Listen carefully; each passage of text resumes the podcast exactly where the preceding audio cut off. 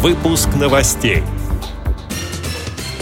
В федеральную программу «Доступная среда» включено 12 социальных объектов Крыма. Республика Татарстан присоединилась к программе «Русское слово открывает миру Дагестан». Российские спортсмены вернулись с этапа Кубка мира по паравелоспорту.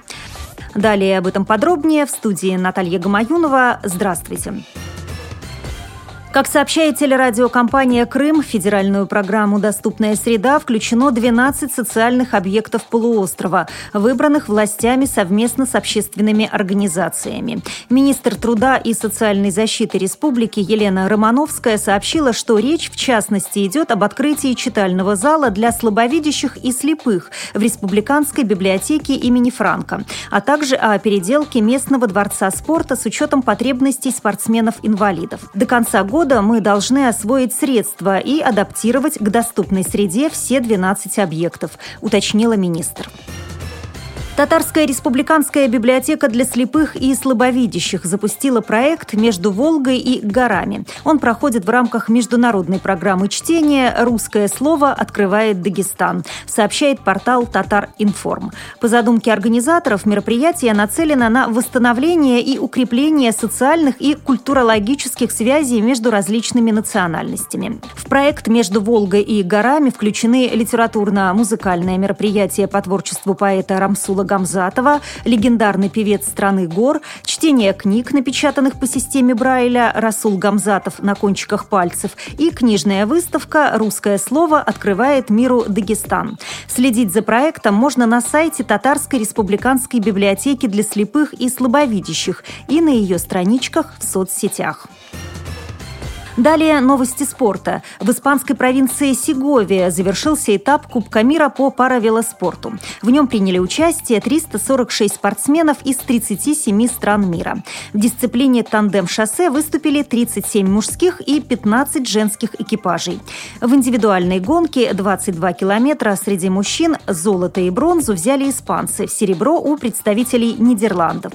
Лидеры российской сборной Николай Нехорошев и Михаил Ермаков заняли 20 место. Комментирует их тренер Вячеслав Шелудюков.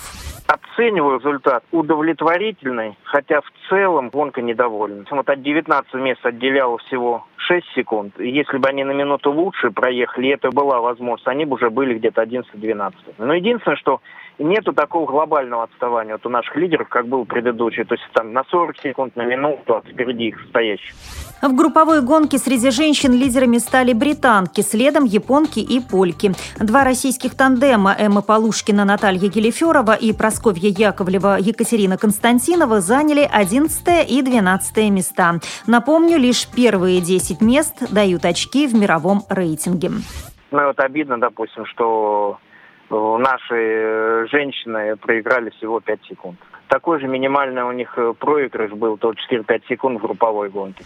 В итоге групповой гонки 84 километра среди женщин три призовых места заняли британки, польки и хозяйки соревнований испанки. Среди мужчин первыми преодолели 108 километров представители Испании, затем Канады и Словакии. Сразу же образовался отрыв шесть тандемов. И так вот они, это буквально с третьего-четвертого круга, и они всю гонку лидировали, и так вот этот отрыв и пришел. Наши основные вот нехорошие Ермаков, они приехали в основной группе, это еще 14 тандемов, заняли 18 место. Второй наш мужской тандем, Чурилов-Михалев, у них прокол колеса были. Они тяжеловато шли тоже, даже вот выпадали из этой группы, догоняли.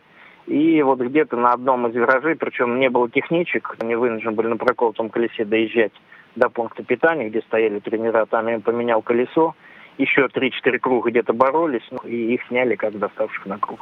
Среди всех российских экипажей Вячеслав Шелудяков отмечает дебютанток международных соревнований Просковью Яковлеву и Екатерину Константинову. О том, как добиться лучших результатов, говорит просто. Больше ездить на подобные соревнования другое количество участников. Ну, у нас на чемпионате, допустим, максимально там 8-9 тандемов мужских, там 30. Там другие скорости. У нас в среднем 45-47, там скорость за 50, там у женщин 44-45 средняя скорость идет. Участие, больше гонок, это даст свои результаты.